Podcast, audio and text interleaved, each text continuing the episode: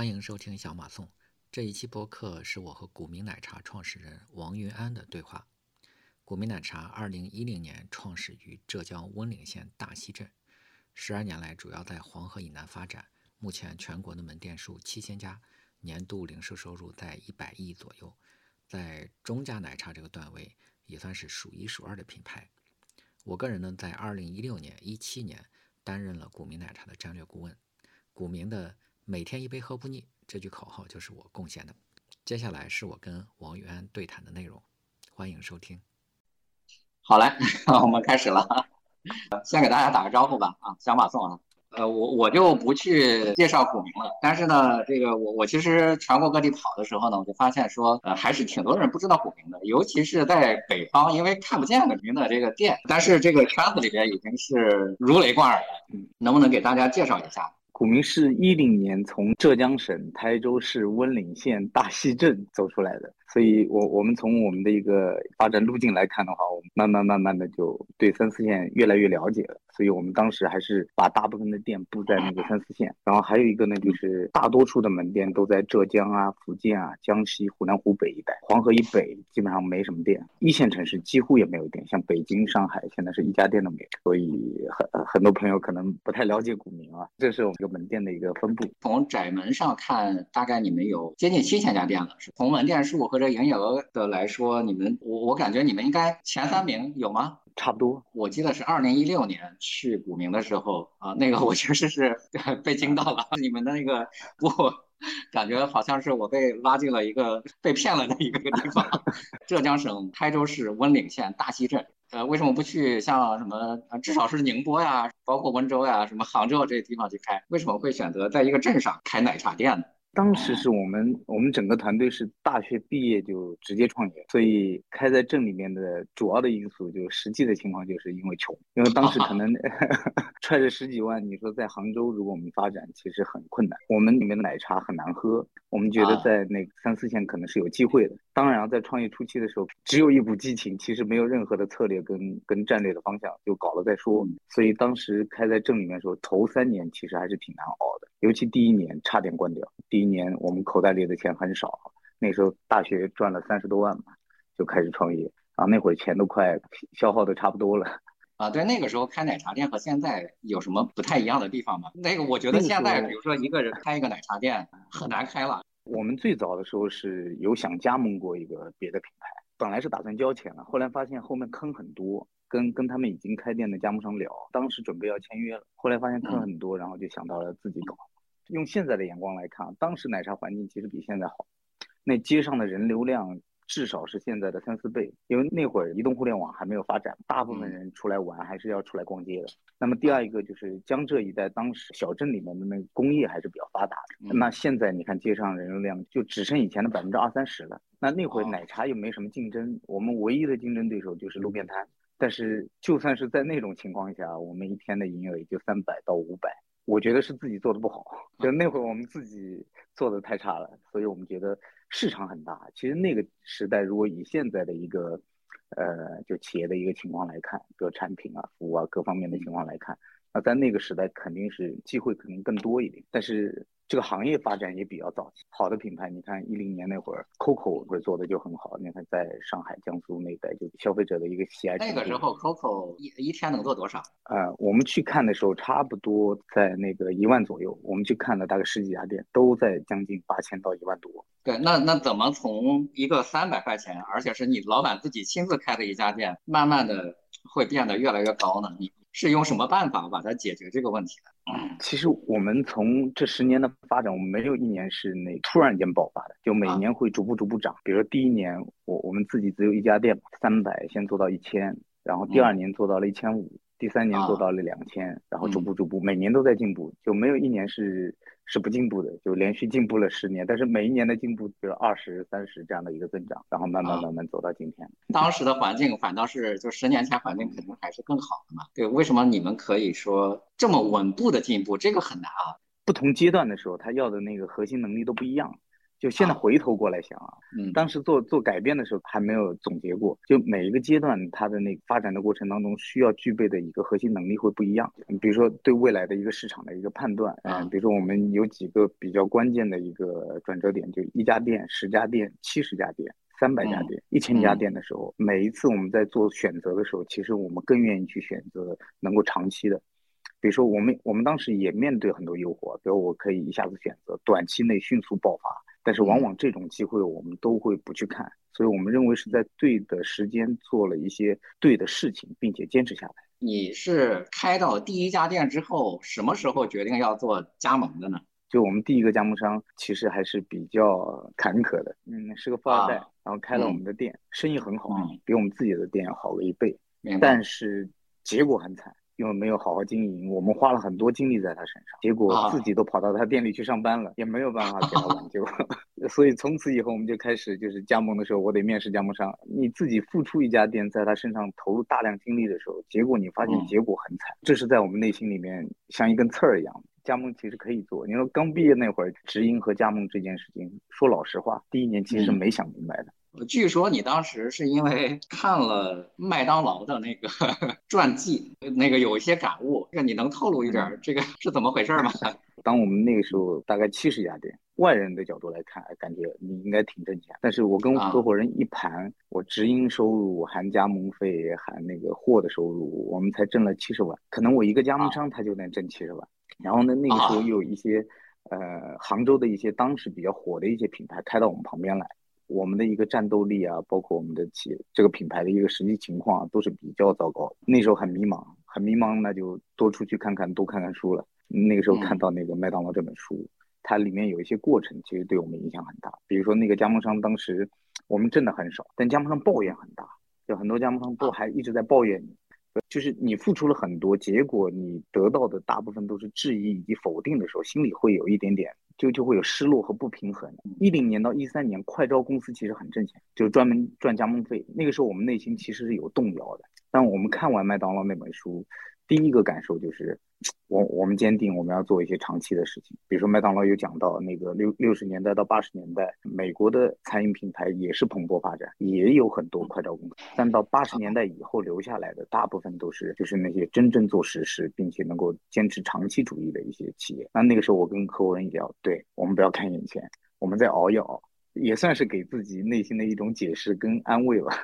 对，就是这个，这个其实是让你做成了一个长期主义的一个创业者嘛。那有没有一些当时就用得上的，能够解决你当时的创业问题一些细节？我们开始做产品，做产品就拼命的上。那每一个产品可能那个研发的时间都很短，就拼命的上产品。我们当时最多的时候，产品一百多个。比如说看完了之后，哎，对标准化的一些认识啊，算是一个启蒙吧。标准化的认识以及你的品类 SKU。因为我们是刚毕业就创业，哎，怎么去看待标准化这件事情？怎么去看待那你的产品 SKU 的问题？所以我们从那从那个一零年啊一一年到一五年时间，我们把产品从一百三十块一路下到了只剩三十块。那这个决策其实也是麦当劳给到我们的。就里里里面启发的蛮多，我觉得那本书对于大部分的做连锁的初创者，我觉得还是有很大的借鉴意义。全名我忘了，那书找不着了。其实大家也可以去看那个《大创业家》电影。呃，每一个阶段其实股民都会遇到一些问题吧，就是一家呃一家店到十家店的一百家店、一千家店，现在接近一万家店。你觉得在在你这个过去的这个发展历史上，有没有什么一些非常关键性的转折点？有。就刚才我提的，就是一家店到十家店的这个过程当中，还有十家到七十家的这个过程，嗯，还有包括你三百到一千的这个过程，一千到三百的过程，其实，嗯，这个我觉得主要的转折点主要是在这样的一个规模情况下，比如说那个三百到一千的这个过程当中，三百家店之前，呃，肯定是很多创始人靠自己的一些。努力啊，精力啊，包括自己对一些商业的看法，推动着这个企业跑到三百。但是你三百往前走，要走得更扎实一些，可能就要靠组织或者团队的力量。那比如说一千到那个三千的整个过程当中，这个时候就特别特别要注意什么事情可以做，什么事情不可以做。因为之前企业小，你的精力也也也足够，但是一千到三千的时候，你就会发现，就很多事情看似是有好处的，但是你不可以去选择。具体是什么事情啊？比如说有好处比如说那个 像七十家店的时候，我刚才也提了，就是像麦当劳那个，我们那个时候也没挣到钱嘛，看到快招公司去招加盟商，那加盟费赚的是很容易的。那你看我们那个时候做了一个大胆的决定，就是我们认为我们七十家店的时候是不应该挣到钱的。那个时候我们可能就把货物的价格打到最低，我们当时只有八个点的毛利，啊，就那个时候我们觉得，哎，七十走到三百才是我们想要的，再慢慢走大，就得收住对利润的一个看法，比如说货物的利润啊，对加盟商的一些利润啊。那这个阶段是怎样帮助加盟商先做起来？但是你三百到一千的整个过程当中，企业要开始有规范了。比如说那个时候我们在在想，哎，用户到底对我们这个品牌认知是什么？哎，那那个时候就恰巧遇到你嘛，啊，啊，三百到一千的时候，你从一家店到七十家店这样的一个过程，是为什么没有想说要做直营，然后就坚定的走了这个加盟的路线？我感觉跟企业基因有关吧。直营跟加盟其实没有绝对的好与坏。你像直营在品牌在向用户去，在向他就表明我们是沈阳的一个品牌的时候，你在做的很多执行的动作，直直营其实比加盟好管。你你要求员工做什么动作，其实你直营店会更容易去实现。加盟商他有自己的自主意识，他的好处就来自于他的主动性很强，你不需要激励他。但是加盟商他有自己的一些想法，但他自己的想法可能会有你的那个集体的一些利益，包括他个人的一些利益，短期的利益和长期的利益经常会有一些博弈。那你就看怎么去平衡这样的一件事情。那么这家企业本身的那个嗯开放度以及对加盟商的包容度是很高的。啊，包括我们自己也很愿意去做服务型的一些工作。那么，比如说慢慢慢慢走着走着，哎，我发现我们的基因更适合 to B，尤其是一零年到一八年这个阶段，我们做了大量的 to B 的工作。其实你可以理解为 to B 企业和 to C 企业的一些一一些区别。如果你要做品牌，其实做直营更容易向 C 端表表达很多你的一些价值主张，但是你做直营的做加盟的时候就很难。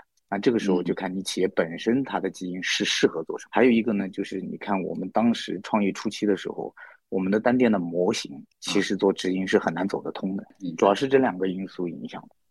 嗯，其实你看麦当劳的这个汉堡啊，它这么多年，它的那个巨无霸都没有下架，呃，什么鸡腿堡啊什么的，就很多年都不会变啊。它迭代是很慢的，但是奶茶店迭代非常快。这个今年你看，至少像什么领头的企业，像喜茶什么的，可能一星期都要推出一款。你对奶茶研发这一块，你觉得说未来还会不断的这么快速的变化吗？这个行业是不是会非常累？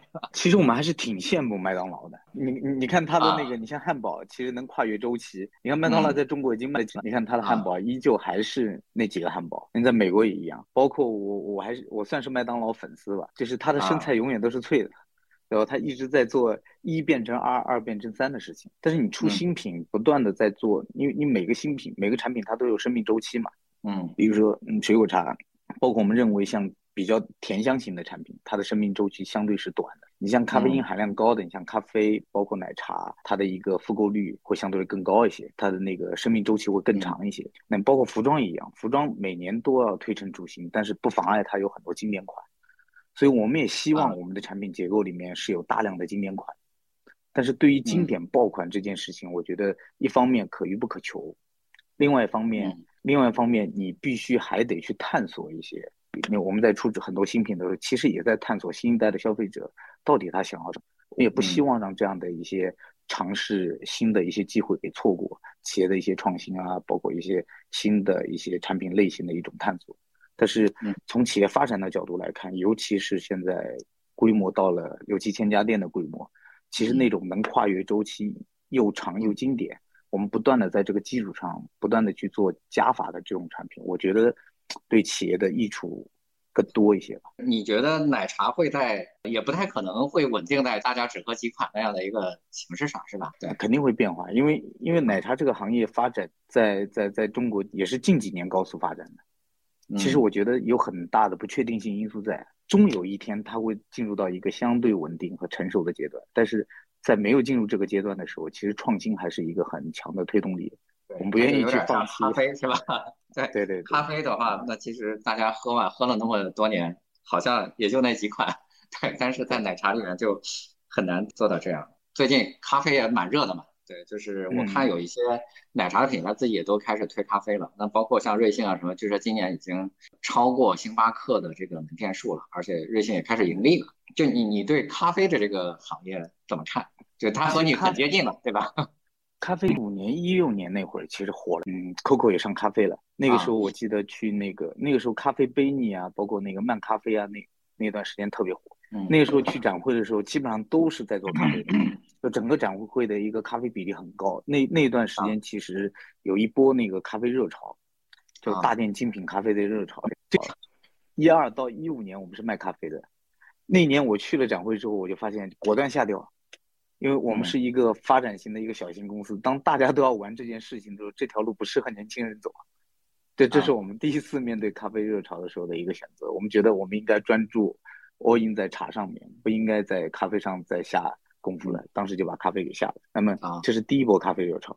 那今天的咖啡热潮，我觉得作为企业家来看的话，我觉得应该更冷静的去对待这件事情。你看，第一个，咖啡首先它的增速很快，这几年增速一定是越来有前途的行业。但是二一年的时候，Manner 特别火，嗯，去年蜜雪冰城特别火，今年你看瑞幸咖啡，大家觉得。你看它的财报，大家就觉得哇，瑞幸很很棒，哎，咖啡是一个非常火热的赛道。但是你看一九一八年的时候，喜茶奈雪又特别火。那那个时候，我觉得每一次火，大家都看到了一些东西。我觉得这个时候更应该冷静的去看。第一个，我的一个想法就是，首先咖啡很热，先得冷静去看一下。第二一个呢，就是我觉得这个行业可以，但是并没有想象当中那么火。你看每一年的那个，你看咖啡的一个用户接受人群，你去看三四线，其实店均的一个营业额，包括用户数，增速很快，但是实际单店并不高。市场想想从业的人很多，但我觉得这个行业发展还需要一点时间，还需要几年的时间吧。未来一定会很好，但现在怎么做才是最好？我觉得 要冷静看待。还不知道这个时机是在什么时候出现，是吧？对，就一五一六其实火过一波。但是，我们重要的是看自己到底合不合适吧。股民对他的判断就是自己还不想做，是吗？对，我我们会去尝试，我们做了一些尝试，但是啊，得冷静去看，不能一股脑扎进去。就是大家，你看上两年说 man 小店型特别火，对吧？大家是不是要扎进去呢？每一年都有不同的故事，这也是一种诱惑吧。我觉得每年都会有不同的某某个赛道或者某个行业突然间火了，不断的在诱惑。我自己创业也会面临着很多很多的诱惑。因为你会看到呃各种各样的机会，包括股民，我看到的大部分的加盟品牌，它都以自己的开店数作为自己的经营目标。如果是股民想开店的话，他应该立刻能够开出很多家店，你至少开一万家店应该是没问题的。那为什么你们会做的这么慢，不愿意快速的把自己的门店铺出？你不怕别人的位位置被别人抢了吗？或者这个市场被别人抢掉吗？第一个先从市场发展先机来看吧，因为餐饮行业肯定会有一些，就比如说那个先发优势，比如到了一个城市你先开的，可能用户接触你比较早，有一定的先发优势在。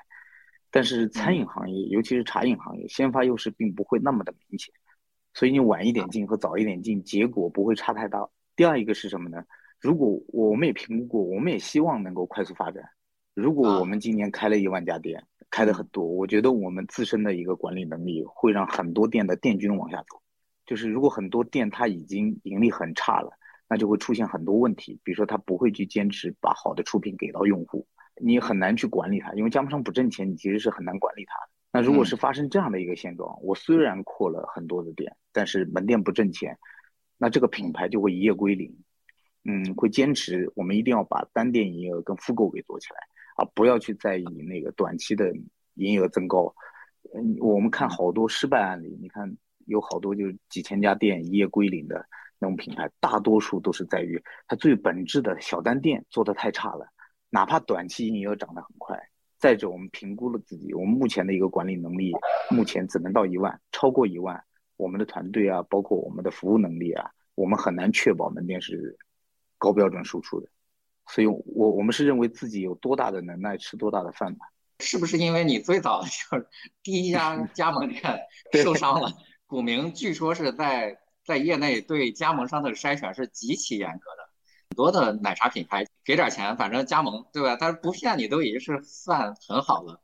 但是我家股民是给钱也不加盟，对我，因为我确实是，我记得我有一次领着一个呃一个去介绍给股民，而且他还有很好的位置。他想加盟，那结果呢？就股民就呃一点一点都不给我面子啊，就是就直接就给拒绝了。那个，而且他有很好的位置，你你们为什么会这么严格对于加盟商的挑选？嗯，每个阶段他的心态不一样啊。第一个阶段就像呃老师说的，确实是被加盟商伤到心了。我付出了很多，结果你这个加盟商根本不在店里管，完全是没有把把心思放在这个生生意上，因为是个富二代嘛，他就想着，哎，我怎么稍微赚点钱，可以平时日常花销，并没有把心思放在那个管店上。而我们反过来，我们就收了他一万多块钱，结果在他的店里面的那个投入，甚至一度比自己的店投入的精力都多，就也很难救回来。所以我们就发现，如果他自己不想努力，我们是很难的。所以从此以后，那种不认真管店的加盟商，我就一律都不要了。那会儿，比如说有些公务员，他可能在上班，可能有闲钱想开店，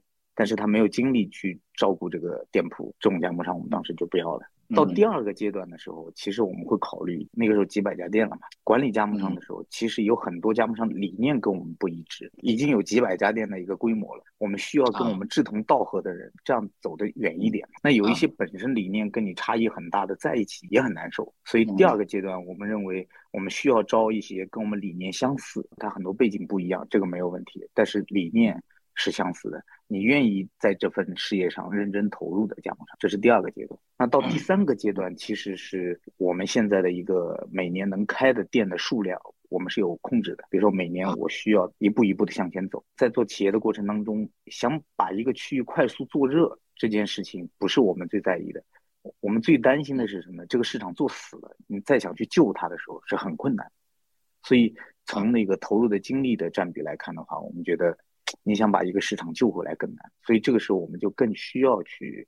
本来我就两千店，一年开个一千多家、两千多家，所以我认为那个，那我们当然是需要 去挑选更适合我们的。那最早还有一个想法就是，嗯，最早最早的初心其实就是，我明明知道这样的人开店是要亏钱的，我为什么要赚他钱呢？我觉得这样的事情做的。良心受不了，最早是从这个角度开始，慢慢慢慢心态啊。你怎么就知道他开店不赚钱？你是怎么判断的？比如说有些我我我们，比如说第一个看年龄，年龄太小，有些确实还不错，但绝大多数的年轻人他吃苦吃不了，哎，这种我们会不要。那比如年纪大，他可能吃苦能力 OK，但是他跟我们理念太难一样了。就首先第一步，我们会从这里开始筛选，我们会慢慢慢慢把这个标准给夯实起来。当然，这里也也有一定的错判或者误判，经验嘛，最早开始经验，然后现在是把经验沉淀成了一种一种自己的。你们现在就是有一套明确的这个筛选标准。对对对对对。啊，但是不能对外说，是吧？对外说了那就没有用。我也听明白了，就是核心其实第一个是愿意自己干，确实是又要勤快，而且还不能想着只赚快钱。一个是从理念上，一个是从这个。从这个行动上和这个个人意愿上都得有可能会赚钱的这样的一个预判，你才可能能够加盟到。我我记得我就是康门的一个演讲上吧，我我我也听你讲过，就是你们当时做股民的时候的一些企业文化吧。因为你刚才也说过，你 开了七十家店了之后，你你自己还没有一个经销商赚钱。我觉得这个事儿就对于大部分老板来说就是没法承受啊，对吧？我自己已经加盟了七十家店了，自己还没有一个经销商赚钱。股民是有一个非常强烈的感觉的，就是这个利他文化。因为我我记得第一次见你的时候，你拉开车拉着我去了很多家门店，啊，咱们在那个浙江那个周围可能几十公里的个范围内去了很多县城，还去了一个山区。我当时就发现说，你对每一个加盟商，就至少是周边的这些加盟商，你你是非常熟悉的，就他的每一个加盟商的脾气，他的问题都非常熟悉。能够讲一下，就是你们整个企业的这个利他文化核心的一些要素，以及它怎么在你这个企业的这经营过程中表现出来的。其实文化这个东西它有点需要，但是在关键决策和关键做决定的时候，其实确确实实起到了一些关键作用。比如说对于团队的整个管理啊，我们认为很多事情是没有绝对的对和错，只是你的选择不同。而不同的文化背景下，你的选择也会有很大的出入。比如说刚才我们选择到的那个，当我们就是盈利还不如门店的时候，你怎么去看待这件事情的时候，那会儿我心里也很烦恼，因为赚少其实还好过。但难受的是什么呢？你为他付出很多，他不理解，他还要抱怨。那个时候心态是有点炸裂的。那那个时候我冷静了几天，我当时跟合伙人、跟团队一起聊，我说：“对，这个利益就这么点，是先喂饱加盟商，还是先喂饱自己的问题？喂饱他，他还要骂你，你说这个心态就很难受了。所以就跟那个合伙人在聊，站在他的角度去看，如果我们的货如果卖的比市场贵，那么我也会。”去外面拿货，嗯，这个问题本身是我们自己没做好的问题。那我们等什么时候做好，什么时候挣钱，你的抉择就会变成这样的一个决策。比如说当时我们不是白糖一袋白糖就挣个五块钱，四楼搬到一楼，一楼再搬到门店，但是那个时候他们说，哎，你可以做糖水啊。我们一算。如果做糖水门店要承受就多承受一百块的成本，但是我们只我们可能能多挣个一二十块钱啊。我认为我多挣这一二十，门店要多挣一百。哎，从你看像这样的一些决策上，我们就会选择先考虑加盟商。如果我是加盟商，我会不会去做这样的一个决定？如果我作为加盟商，我不做这样的决定，那公司就不应该有这样的行为。类似于很多的这种小的决策和一些大的决策，就会在企业的一些关键时候起到了重要的作用。还有一个，比如说我们很我们在一路发展的过程当中，其实也不是每一步都很顺，其实坎坷比顺利更多吧。但是就是因为这样的一个心态，就保持加盟商其实一开始他不理解。时间久了之后，他其实知道你到底是怎样的一个企业，怎样的一个人，在关键时刻的时候，他们还是会坚决的站在你背后去顶你，去帮你去度过，一起去度过难关。所以，像中利他的文化，在一些小的决策和企业生死的关键决策上起到的作用还很大。你不会去选一条不对的路，这个就是企业的基因吧？我觉得。我参加过股民三次新品发布会，其实我还带过一些朋友参加过你们的这个发布会。大部分其他品牌啊，呃，新品发布会一般都是请媒体啊，但是我我去参加你们的发布会也很奇葩，没有媒体，只有加盟商，对，只有加盟商在开新品发布会。记得我第一次参加的那个那个会有跟一个五六百个人吧，就是那个会场就有五六百人，全是加盟商。很多同行啊，对这件事儿还挺惊讶的。我当时带了呃另另外一个朋友，他也是做加盟的，做零食的品牌。他当时说，我都不敢让我们的加盟商全来，对，因为他怕这加盟商真的是要造反。但是股民确实是能够让加盟商聚到一块儿，而且让他们互相之间交流，还有有一大群就是上千人的加盟商在一块儿，感觉股民和加盟商的关系是非常好的。就是怎么做到这件事儿的？总部跟加盟之间的关系啊，我我我们跟他之间的关系是管理和被管理的，还是赋能和接受的一个关系，还是我提供一个平台，我们是客户之间的一个关系？像这个问题，其实我们思考了很久，后来我们自己想明白了，其实我们跟他是一个站在一个同一条战线，一个伙伴的关系。那既然是伙伴，那大家来，大家担心的是什么呢？加盟会提很多意见，对吧？会对总部有很多反对，或者有很多不一样的看法。但我们从创业初期一直到现在，我们还是会花很多的时间去倾听加盟商到底怎么想。他可能提的意见不一定对，或者他提的一些意见我可能现在做不到，但至少我们会愿意像一个朋友一样的在一起聊。这就是我们跟加盟商间的一个伙伴关系的一个一个情况。所以，既然大家是伙伴，那么把大家请过来，你也可以提提看你的一些看法。比如说，我们在开伙伴大会之前的时候，会有花很多时间去聆听一下大家的共同的一些痛点在哪，最近遇到了哪些困难。大家都散播在各地嘛，每年需要一些时间把大家聚在一起，我们来探讨一下我们这个共同的未来到底走向什么地方。比如我公司还有所有的加盟商，我们在同一条船上，我们怎么去向顾客去服务？有问题就提问题。你觉得我错了，那我就改。你你说的不对，我在会上给你一个回馈，然后也给大家一些信心跟力量。这是我们开发布会的一个主要的一个原因。创业的第一天开始就是这么面对加盟商的，所以保持到现在都一样。我们觉得算是我们的一个一一一个企业的一个延续吧，一种习惯的延续。明白。你过去其实是跑加盟商跑的特别多，就他们的门店你经常去。呃，T 侠跟我说，你们的高管每个人每年要打一千个电话。啊，给加盟商，也就是平均一天三个电话，这个这个事情还还在发生吗？你们怎么去保证和加盟商的这种顺畅的沟通呢？呃，第一个呢，我们没有那种嗯很明确的要求，说一定要打多少个电话。规模越来越大的时候，管理企业的时候，也不可能说在这个地方上耗费的时间肯定比以前少了。但是气侠他一年打的电话应该不止一千个，两三千个都应该有。他还是 会花很多精力在跟一线的沟通上。如果我们在做很多决定的时候，我们是坐在办公室里的一种角度去去看待门店问题的时候，我们肯定会有很多误判。我们必须多跟一些在在前线炮火下战斗的一些同志跟他们多交流，啊了解实际的一个情况。我我们是有这种文化，就是比如说高管来了，嗯，上班必须要到门店去培训，必须要花足够的时间去跟我们的加盟商和用户去交流，包括定期也会带着高管去。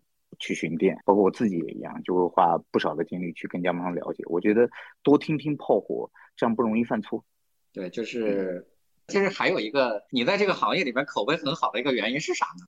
所有的同行去股民学习，好像股民一点都不 都不拒绝。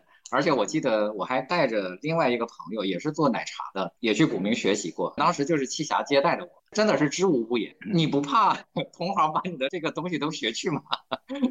我觉得还好，当然特别核心的不会讲，但是我觉得正常的交流，每个企业它都不一样，我们也从别人身上能学到很多。我们的企业文化里面还有一条就是谦虚开放，就是你必须足够开放，你才能不断的去进步。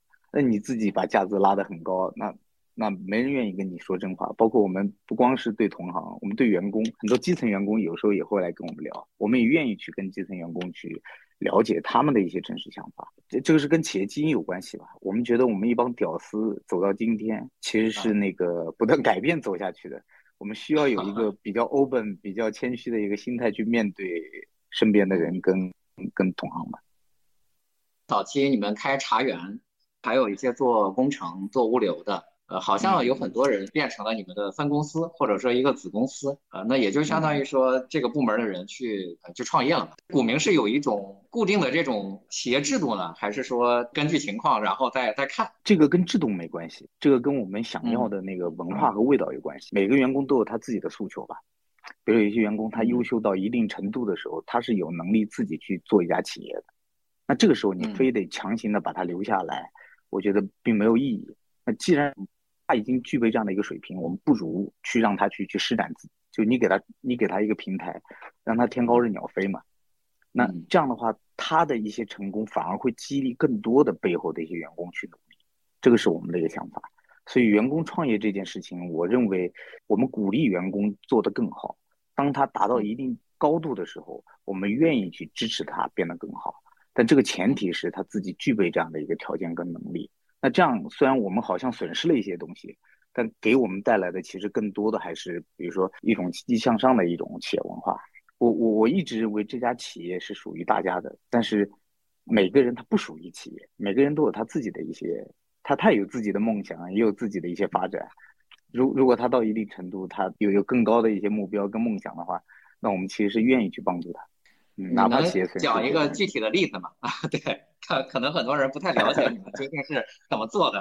比如说我们那装修那哥们儿，嗯，他来的时候是三千块钱入职的，那那个时候那那哥们儿也不错，呃，他是上海回来那上海回来相亲的，然后给我们画图，我给你六千，你你他说我可以后要走，自己还是要去学着做生意嘛。我说你这样，嗯，我给你一年的时间，你向我证明你是有能力成为一家企业主的，或者作为一个老板的。那我就把我的这个业务就全给你了，你自己慢慢发展。呃，就就比如你已经遇到了一个非常有上进心且有能力的人，那我觉得我这台业务并不是企业不能割舍的一个东西。那我觉得我愿意去支持他的梦想，这样他反过来对企业的一些帮助也很大。就他现在差不多，比如说我们所有的店都是他在装的，他甚至还有很多一些餐饮品牌也找他装。也就是说，他不光是。呃，服务股民，他也可以服务，就是你这个工程部门也可以服务别的品牌了，是吗？对对对，我我们对这方面还是比较 open 的啊。那那你占股吗？有，但是不多。我并没有想到说我在这家企业里面分多少利润。比如说我我可能作为企业的最早的一个呃成立者，我会愿意把这个股份慢慢慢慢慢慢分给对这个企业更有帮助的人。我们专业的是卖奶茶，这个不是我们的本业，也不是我们最专业的。就很多人可能会在意，哎呀。我分了之后，我的利益是不是少了？我觉得反而我们得到的更多。我觉得，对于我们而言的话，其实我要的控制不是财务上的控制，我更在意的就是他在给我服务的过程当中，我的门店的一个装修质量和我的装修的价格能不能真的优惠到我的加盟商？因为我最专业的是做奶茶这门生意，装修这门生意不是我的主业，所以我觉得它最大的作用是能够保质保量且价格合理的给我的客户提供服务。他只要做到这一点，我就愿意把股份给他。那我我们控制的无非就这一点，比如说定价，我会定期跟他去对，比如说你卖给我的客户的那个价格是否合理，对吧？你赚的钱是否合理？这个我们是有绝对的话语权在，这个我们是有一票否决的，就你必须得以一个合理的价格给到我的客户。但是我们分多少钱无所谓。其实我我觉得其实还有一个很良心的一个东西啊，就是说我可能大概告诉大家，呃，我记得当时七侠也说过，股民对于加盟费是不赚的。我我记得是七侠跟我说过，他说就是你们收到的加盟费要全部花到再花到这个加盟商身上，这个是真的吗？赚肯定有人赚啊，不能说不赚，看那个财务口径怎么去统计。的呃，七侠其实表达的观点应该是，就是我们收收收到的加盟费给到他的知识服务差不多可以对等，就是新店开业，比如说培训啊，他住公司的酒店全部都我们包啊，选址啊，包括他开业的一些其他乱七八糟的服务，其实加盟费刚好就是要摊掉，因为很多人觉得搞品牌搞奶茶，觉得加盟费是一个很重要的一个利润嘛，哎，我一年一年一千家，你的加盟费。两千家撑死了也就一亿多嘛，但一亿多来服务他们就就开业的那个服务，那刚好打个平手，就加盟费挣不到钱，我我们也没想从加盟费上面挣，因为这个是短期的那个生意，它不是一个长期的一个生意。你核心呃就是你的利润还是来自于加盟商赚钱，然后他卖的多，你也能够从物料上什么赚一些钱，是吧？对，我们的思考就是我们是一个伙伴，我我们能挣到这些利润。那他应该分享多少？我们应该分享多少？他没有钱赚，比如说我们当时那个，呃，他如果亏钱了，我们要把加盟费退给他。其实这个决策也是来自于那个背后的一个思考，就是我们认为他开我的店亏了，我们并没有做好，那我就应该把钱退给他，呃，就这么简单。然后，因为我觉得这个基因必须得贯穿在我们整个所有的决策当中。如果说这个加盟商就是呃不听话，这个不好好干，或者说出品很差。你这个门店管理可能也不到位，那你们这个公司会有一些什么样的规范它的这个措施吗？我们的逻辑是这样的，就是他没做好，可能因为他不懂，那我们需要告诉他你应该怎么做。但三番五次一直没做好，是因为他的问题且没有办法改回来的。那这样的加盟商我们会要求他关店，呃，会要求他关店或者换一个老板来经营。有有些加盟商他家里的条件并不是太好。所以我们在做的过程当中也会有一些柔性在，比如说会想办法帮他去转变。既然我们志不同道不合，当时看走眼了，对吧？他现在就开开心心分开，对吧？我把钱退给你，或者我帮你找一个出路，让你的损失少一点，或者是甚至有些还还还有一定盈利在，那就离开。这两年啊，这个整个的经济环境对餐饮行业其实并不是特别友好。就是你你怎么看今后这样的一个形势和奶茶这个行业的前景呢？其实奶茶二一年跟二二二年现在的一个增速其实不如个一七一八一九啊，是不如一七一八一九的。但是从整个那个奶茶的体验来说的话，它还是优于现在很多现就是瓶装饮料的。所以这个行业行业它未来会不会长期发展？我觉得其实你像国内的早期的乳制品行业，在快速成长的过程当中遇到了很多问题，整个行业一下子往下行了。我觉得这个行业的发展机会和空间还是很大的。然后目前大概一千两百亿左右吧，这个行业是否能发展到三千亿到四千亿，我觉得还是有很大的机会在。但是能不能到三四千甚至更高，或者做的不如这个，我觉得来自于所有行业的从业者。嗯，因因为有好多行业是被从业者自己给玩烂的，明明是一个好行业，从业者自己把它给玩烂了。比如说健康问题、呃安全健康一些底线问题。包括一些那个向上走的创新啊，又来一波大的一些模式上的创新，可能又能把奶茶这个行业拉到一个新的高度。比如说，你看那个台湾省人均的奶茶的一个购买量，其实远远要高于内陆的。我觉得国内的奶茶和茶饮这个行业会不会变化，最大的变数还是来自于从业者是不是能够共同把这个行业推好，不是来自于到底谁能不能单独做好。我觉得不可能，盘子足够大，这里的肉才会多。我前两天也是去了杭州，呃，万象城应该是那边。我确实走了一条街哈，那个我就想看看，因为当时其实不算是一个很很出名的一个商业区，就是那一条小吃街啊，就是股民的排队是最多的。你就不担心说股民会被别的去分流或者怎么样吗？呃，至少我觉得大部分的这股民的店还是就是优于同行。你觉得这里边有什么 核心要诀吗？第一个呢，刚才提到就慌不慌那个对手做的好不好？我们其实更慌自己做的不好。你你像我们这个行业已经到了一个比较成熟的一个阶段了，从早期盲目发展到了现在相对开始往成熟的方向去走。我觉得在跟竞争对手竞争的这个过程当中，我觉得最重要的不是我们做了什么比对手好，我觉得更重要的是。我我们做错了什么？让我们自己好多企业，你看他现在不行，根本就不是对手变得更好，因为对手 A 可能不行，有总有 B 吧，有 B 还有 C 吧，啊，有无数个竞争对手会做很多正确的事情，啊，自己就自己别犯错，自己自己在自己的路上别犯错，我觉得这是第一个因素。第二个，你问一条街里面奶茶为什么我们排队最多？我觉得也只是部分地区啊，也不能说所有地区。但我们提供的东西跟大家想的不一样，比如有些企业，比如有些品牌可能会用差异化的产品出来，而股民的产品相对比较稳。比如说，就跟我们也现在发展的一样，就是比如说我们大部分的产品会做更好，我们在那个单品上面做加法花的精力要比那个做不同要更多。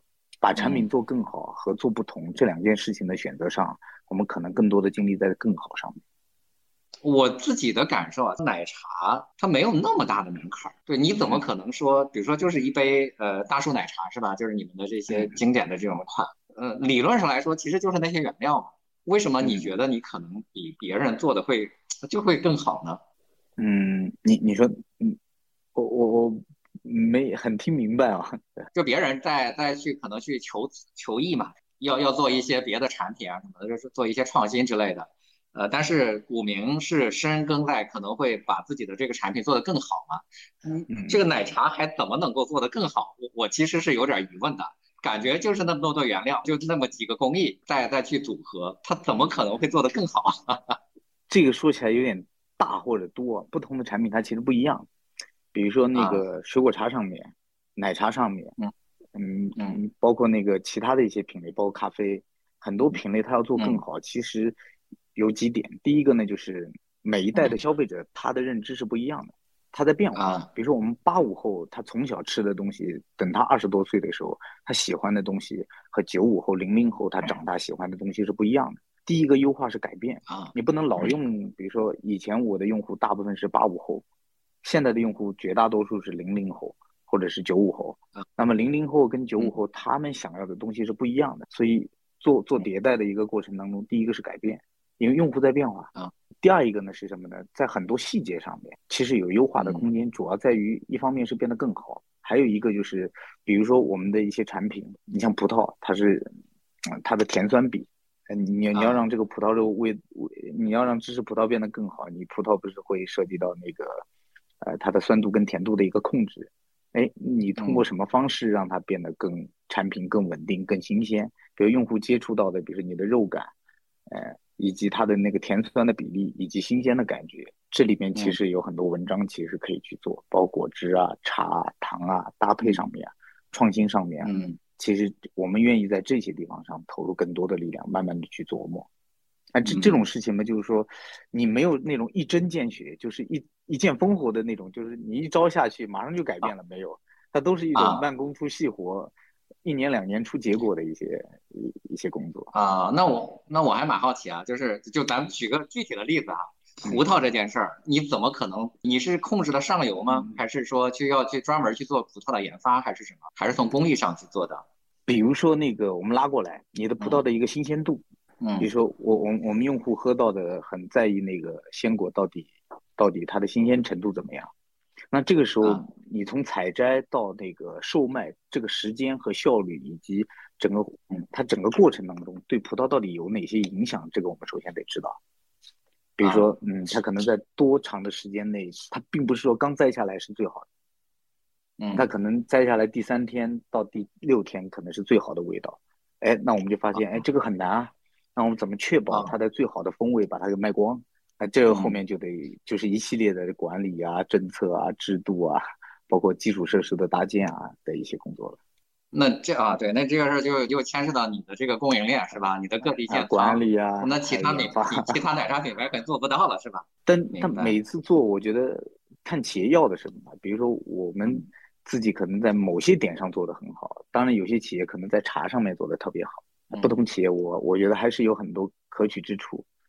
有很多人在问啊，因为古茗对于加盟地区是有限制的嘛。过去说只在黄河以南加盟，但是黄河以南也没有全加盟啊，什么云南呀啥的，好像也没有加盟。我我想问一下，一个是加盟的这个速度，就是比如说你要开不开新呃新省区啊，要不要？还有一个就是会不会推到黄河以北，这个有可能吗？黄河以北怎么要去。但是我觉得现在不是时候，啊，就肯定会去。这这这这，呃，终有一天要过去。但是我觉得，呃，现在市场很大，我们不急着说以后给它干光。明白了，明白了。对，那那像南方呢？像我看有人问到什么这个云南这样的地方，嗯，还是等你准备好了。你的要去的原则是什么？什么叫做条件成熟？我们云南现在有店啊，有个大概几十家。当然，我们现在还没有大规模去扩。第一个，我我今年的开店规模，我们预估，比如说是两千家。哎，两千家可能广东、湖南、湖北或者广西就够了。那我觉得那山东就缓一缓吧。那如果说明年的两千家，可能广东没放开了，对吧？那我们往山东走啊。那我觉得明年呃可以去考虑山东啊、河南、河北呃。因为奶茶行业同行也还蛮多的，就是我看了看展门上，大概超过一千家门店的。呃，品牌大概有二十多家，你有没有觉得你特别敬佩的一个同行？你觉得他做的很好的，能跟我们聊一聊吗？有很多，不止一个两个，其他奈雪啊，茶颜悦色啊，蜜雪冰城啊，茶百道啊，每个人的特点不一样嘛。比如他们老板，你你跟他们都认识嘛？你看到每个老板他的那个绝活或者是他的特点是完全不一样的。比如说蜜雪冰城给大家一个感受就是很有激情，整个团队很努力，很有激情，哎，好好的在做事，是一个非常善良的。包括他当时那个河南捐款，我相信是他老板自己本心，自己就想要去干这件事情，根本就跟营销没有什么关系。这个企业的基因本来就是这个样。包括你像茶颜悦色，老板很细心，你能看到他有很多地方是能考虑到一些呃用户身上的一些很细节的一些地方，从他的整个体验过程当中。就是我觉得，但但我我可能学会学一些比较适合我们的。我其实准备的问题大概都问完了，看看那个就是评论区有没有 想问你问题的，也可以回答一些。你看看你那边也有啊。其实最多的一个问题是什么呢？就是为什么我申请股民加盟不通过？其实我觉得第一点就是，嗯，被筛选的不代表他不优秀，我觉得是合适与否的问题。比如有些老板他可能嗯自己本身是有行业的。本身做的也很成功，但是我们判断可能不合适。他可能以前做别的企业，但做餐饮行业可能不合适。那有些年轻人可能很优秀，但是我们认为他没生小孩，可能这一两年就要生小孩。奶茶是一件比较辛苦的事情，我们会有一些很多案例嘛，马上就要生小孩的年纪，然后选择了奶茶，然后第一年又是特别辛苦的，那我们觉得可能会不合适。那还有一些，比如说他城市选的不对。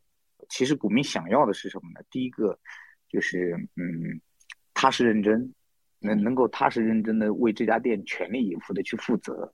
第二一个，他的学习能力基本是要能过的。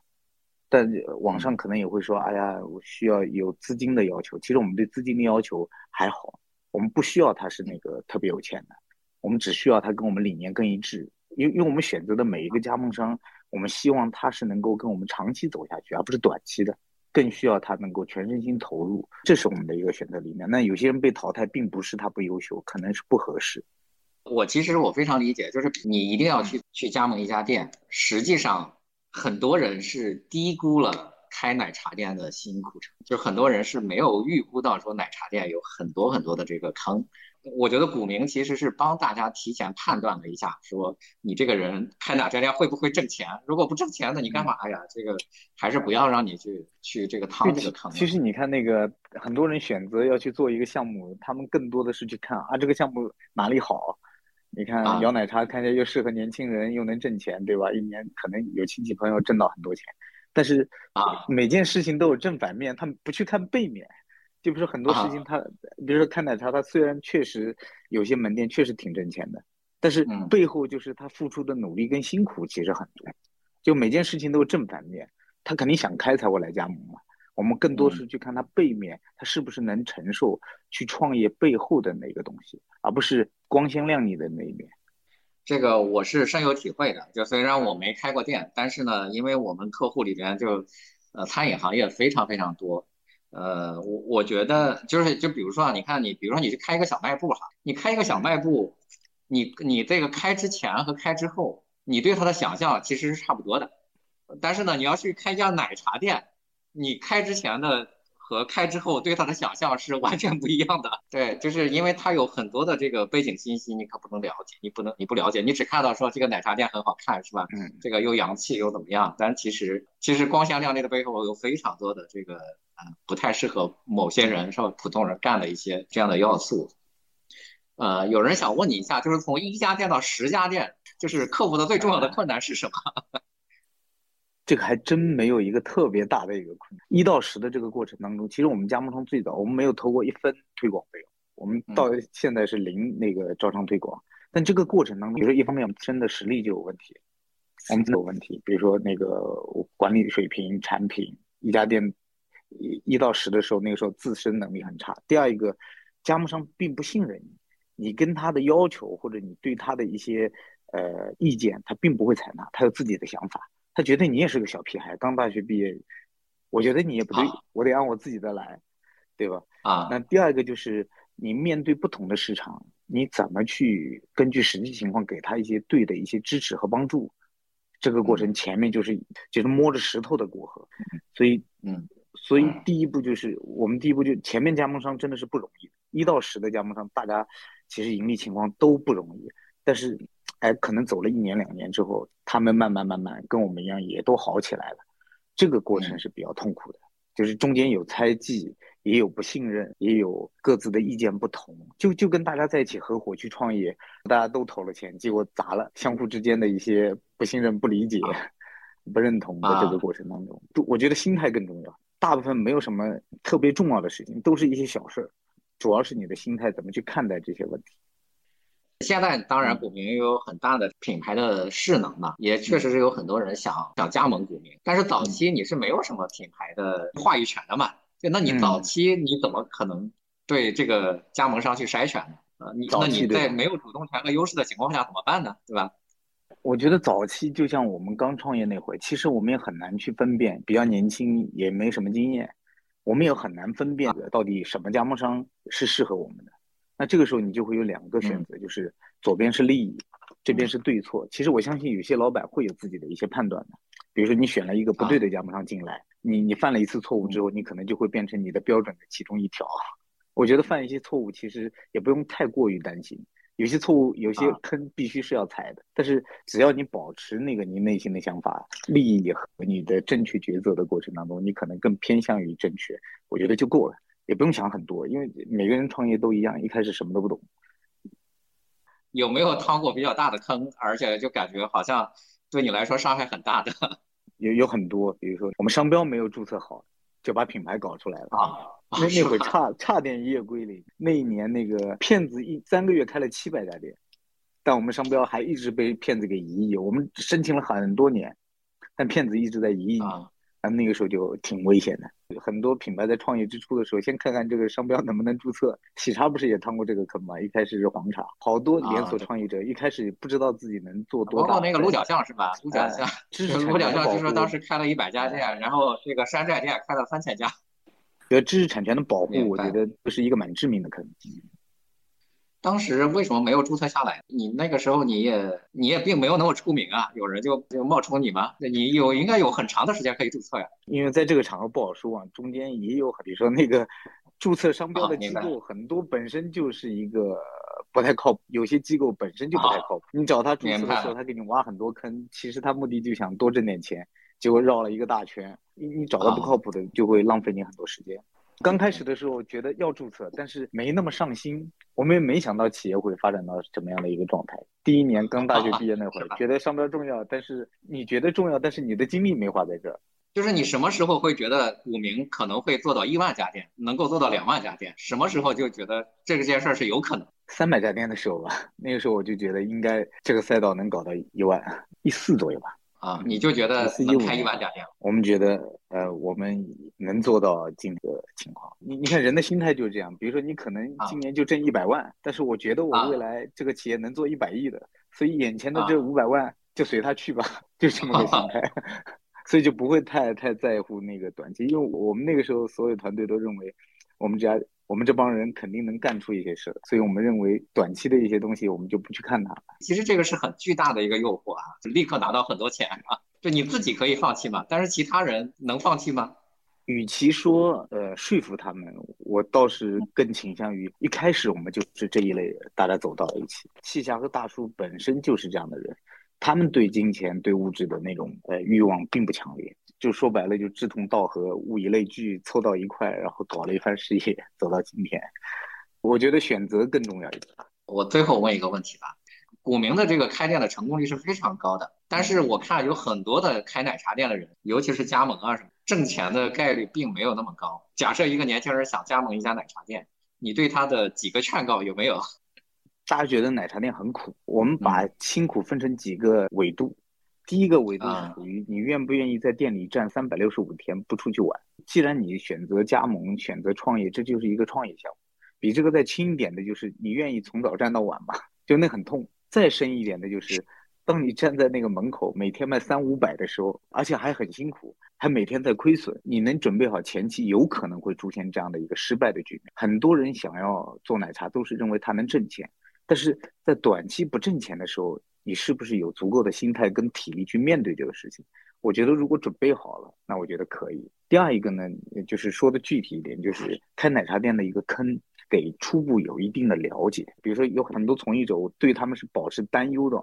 看到朋友挣钱了，我也加盟一个，他也恰巧也挣钱，在合适的位置和合适的机会和合适的时间上挣到钱。但是既然它是一个创业项目，我觉得市场。一定的市场调研是一定要有的。很多人的坑就是我做一门生意，我应该去问问看，到底他挣不挣钱，他的加盟商怎么说，你就不容易被骗，对吧？因因为我今天咱们的场合不是让他们来加盟股民，可能是选择奶茶。